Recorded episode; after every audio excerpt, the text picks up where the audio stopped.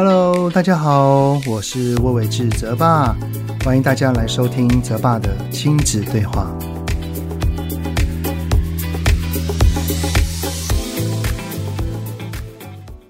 Hello，你们好，欢迎收听泽爸的亲子对话。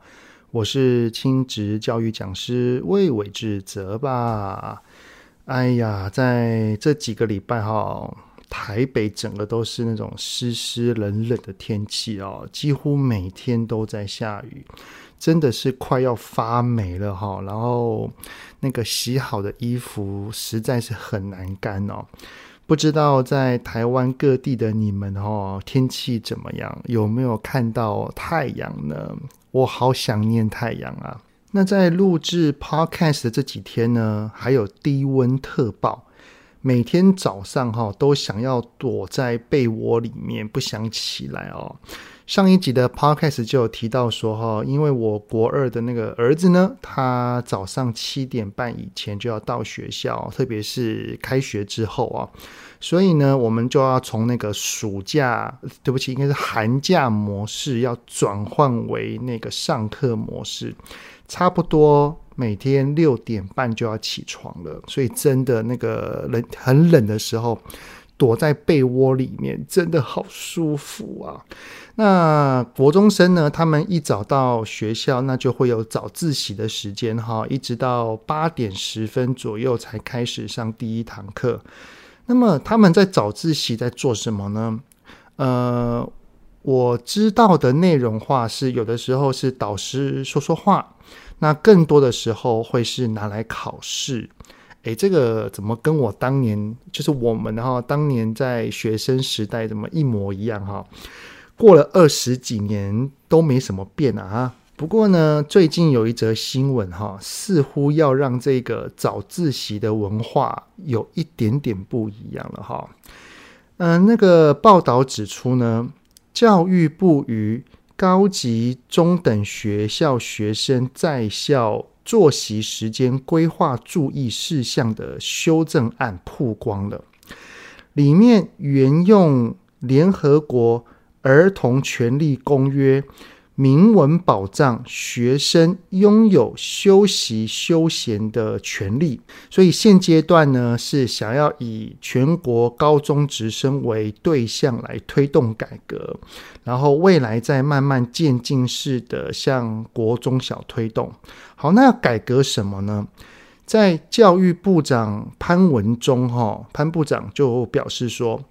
部分学校呢，把早自习或第八节的辅导课拿来考试，要求每位学生都要参加。但相较于其他国家，我们学生的在校时间已经长达八九个小时了，不宜再增加学习压力。于是呢，那个教育部就决定要采取阶段式的做法推动。将会去续修国民教育法，来直接纳入这个教学正常化。也就是说，哈，它会规范这个早自习啊、下课啊，还有午休时间均不能考试，甚至还会有说有一些的早自习它可以不用来，可以直接在第一堂课的时候再到学校就好。好，那我当时看到这则新闻哈，那就有很多的想法想要跟你们分享。我也看了一些的报道，所以呢，这集想要跟你们讨论的主题嘞，就是早自习禁止考试也可以不参加。关于这项政策，你们是怎么看的呢？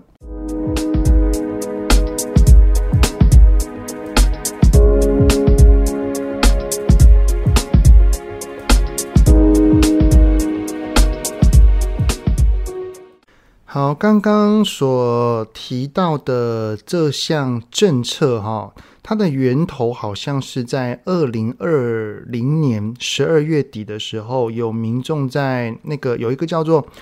公共政策网络参与平台，哈，上面所发起的一个议题，叫做希望那个学生可以延后上学哦。当时这个题目哈，也让很多的不管是学校啊、家长啊，还有学生都是非常的议论纷纷哦。然后在网络上好像有各种的角度。那我们的教育部长潘潘教那个潘部长呢，就在上周的时候，大概是二月中旬啊，就先预告了这一项政策。然后我大概看了一下几篇报道的细节啊，嗯、好像有七个重点制度哈，就是第一个，全校性的集会活动一周最多一次，然后第二点。一周有三天可以不参加早自习。第三，早自习禁止考试，鼓励学生自由学习。第四，早自习跟课后辅导不能超前进度授课。第五，课后辅导评量不能够列入学业成绩。第六，未参加早自习或课后辅导哦。不能够列入出缺席的记录，或者是进行处罚。第七，这一项政策呢，预计在今年八月，也就是一百一十一学年哈，开始正式上路。也就是说，今年的九月份的开学之后啊，全体的公私立高中职后，大约有六十一万名的学生哈，会全部使用啊。然后，另外那个呃，教育部长潘文忠哈，后来还再度重申说，早自习跟第八节课未来都不能够进行考试，而且这部分的规定不仅是高中而已，连。国中跟小学也会连同的运作，听起来的意思就是这个啊，就是对于国中跟小学，虽然还没有办法跟高中一样，就是有些早自习可以不用到哈，就是八点十分再到就好了，还没有办法，但是在早自习的这一个时间段，这时间点呢，是不能够拿来考试的，这个跟高中是一致的啊。好，所以啊，目前其实只是我们的教育部长他有做一个预告而已，就是今年的九月份会这么做，正式的公文其实还没有发布哦。不过我相信，当我们的教育部长都预告了之后，一定会联合各个声音哈来做一个最后的统整。可能还会进行很多次的研拟跟讨论哦，所以最终的版本呢，我们还是以后续政府机关的公告为主了。不过以目前的资讯来看哈，我我相信这些利益绝对是良善的啊，因为呢，其实就像是我们国中的孩子啊，你看哦，早上七点半要到学校嘛，如果住得近的，其实差不多也是要。七点前可能大概六点四十、六点五十也也差不多要起床了。住得远的，差不多六点就要起床了。那如果有第八堂的话，也就是说要上课上到五点，下午的五点十分才能放学。这样子的时间一换算，也就也就等于说哈。一个孩子进到学校里面之后，他等于有超过九个小时之多都在学校里头。如果孩子放学了之后还要再去补习班，可能要到晚上九点多十点才会回到家的状态的话，也就是说一整天里面。一个孩子，他有十五个小时都是处于学习的这种环境当中，这还不包含回到家可能还要划一下手机啊，然后把还没有完成的功课赶快写完啊。如果隔天有考试，那可能还要再花一些时间来去复习啊，等等的哈。所以，孩子他其实在这个学习的这些时间点。我真的觉得这样的军备竞赛的情况底下，哈，真的是蛮长的。所以我相信，就是因为有这样的现况，我们的政府呢才会有这个政策来企图松绑孩子的学习压力跟比较长的时间，能够让孩子的作息哈能够有一些弹性。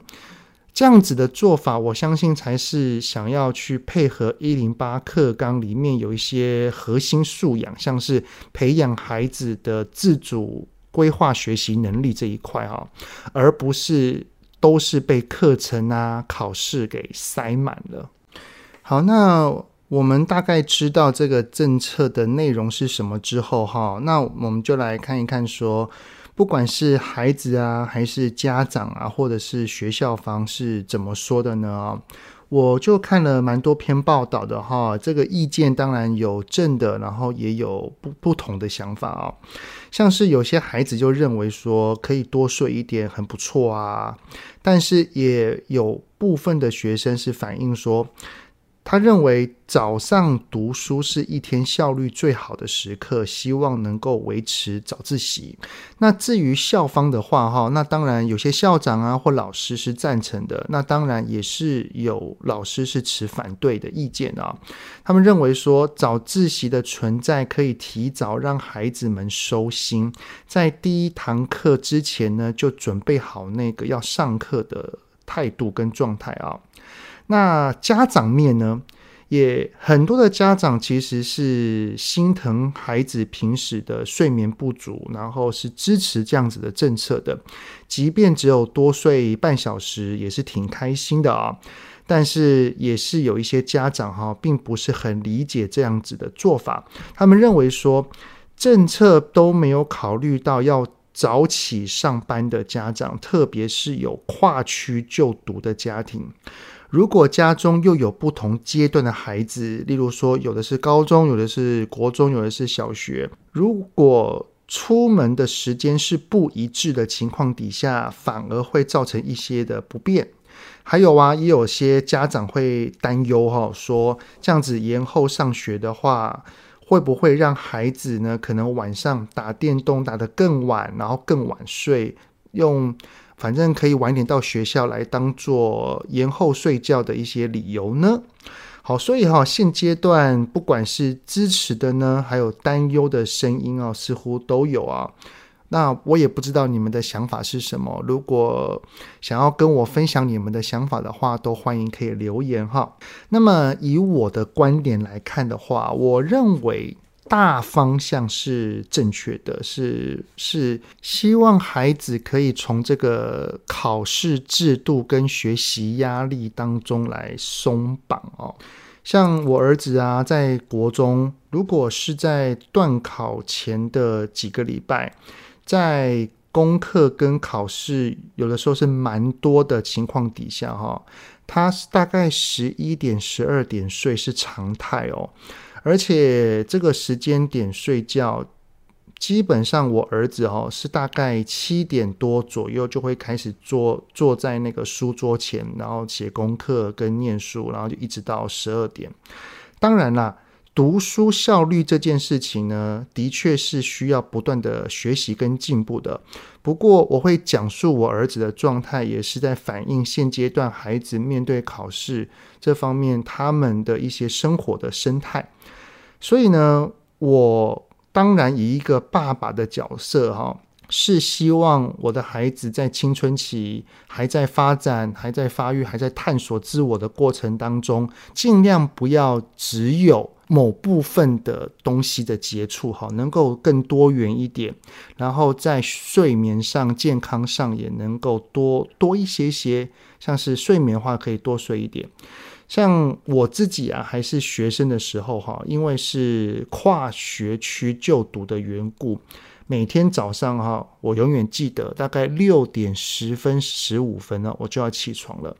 所以早起这件事情啊，对于我在学生时期的回忆啊，诶，还挺痛苦的啊。所以我就会希望我的孩子是能够晚一点点，然后能够多睡一点。但是啊。我认为早自习是否要取消，是否可以考试哦？我觉得这只是表面的议题而已。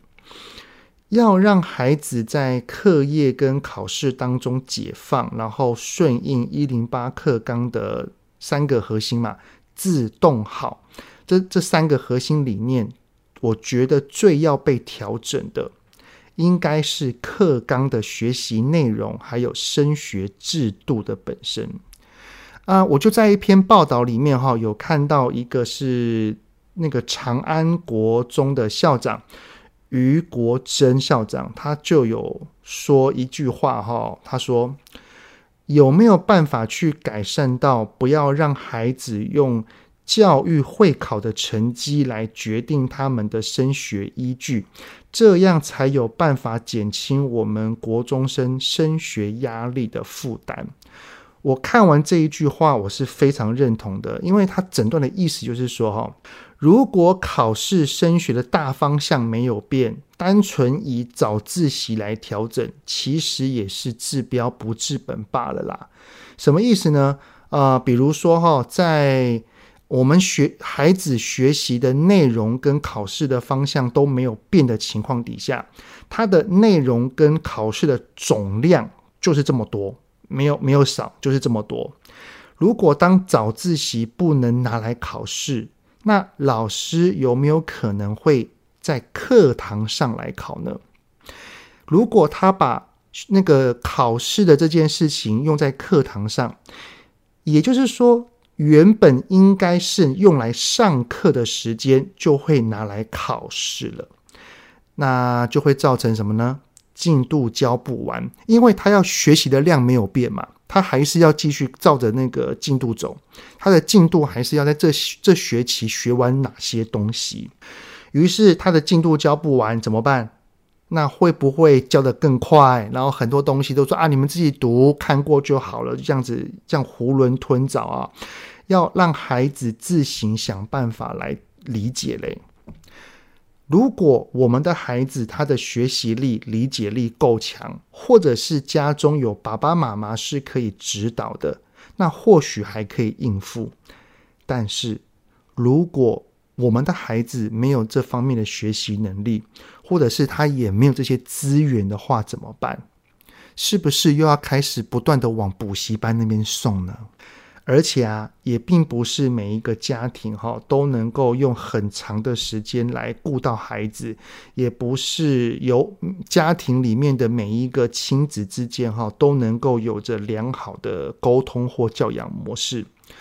什么意思呢？哈，假设啊，有一个高中的孩子，他有自己的手机或者是电脑。爸爸妈妈可能因为各种的因素，他们管不了孩子，也没有办法在家里面盯着孩子，可能要去工作等等的啊。那么，在孩子的自律能力尚未足够的情况底下，延后上学，然后他又没人管，他又没人看，是不是有可能真的会产生有一些家长所担忧的，就是反而更晚睡觉，然后更晚到学校的情况发生呢？我相信这是不乐见的，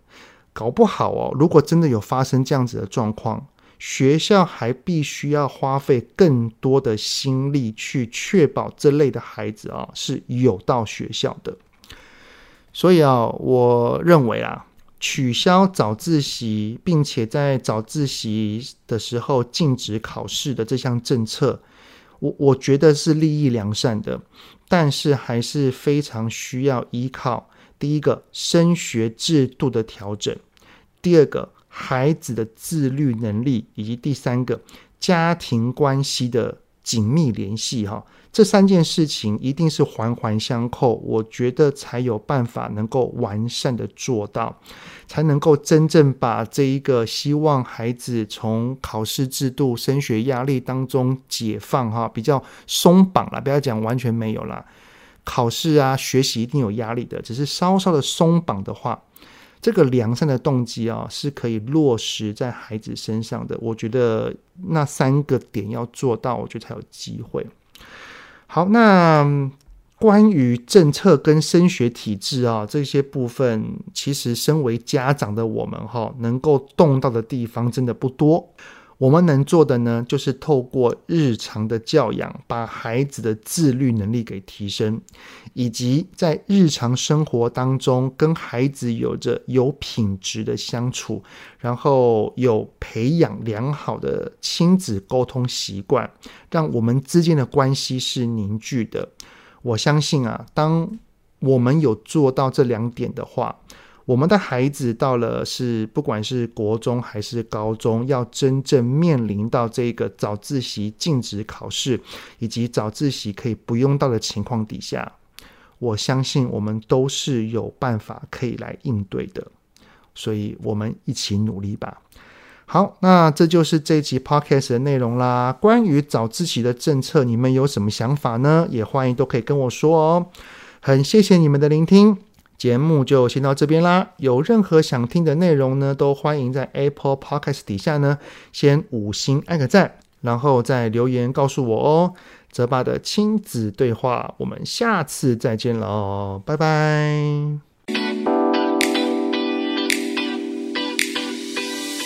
希望今天的节目有让您与孩子之间有着更好的相处。欢迎在各个收听平台订阅泽爸的亲子对话。如果是用 Apple Podcast，请以五星按赞给予肯定，也欢迎留言，我们一起讨论哦。如果有想要听什么亲子的议题，请欢迎告诉我。愿天下家庭的亲子关系能够更好。泽爸的亲子对话，我们下次见。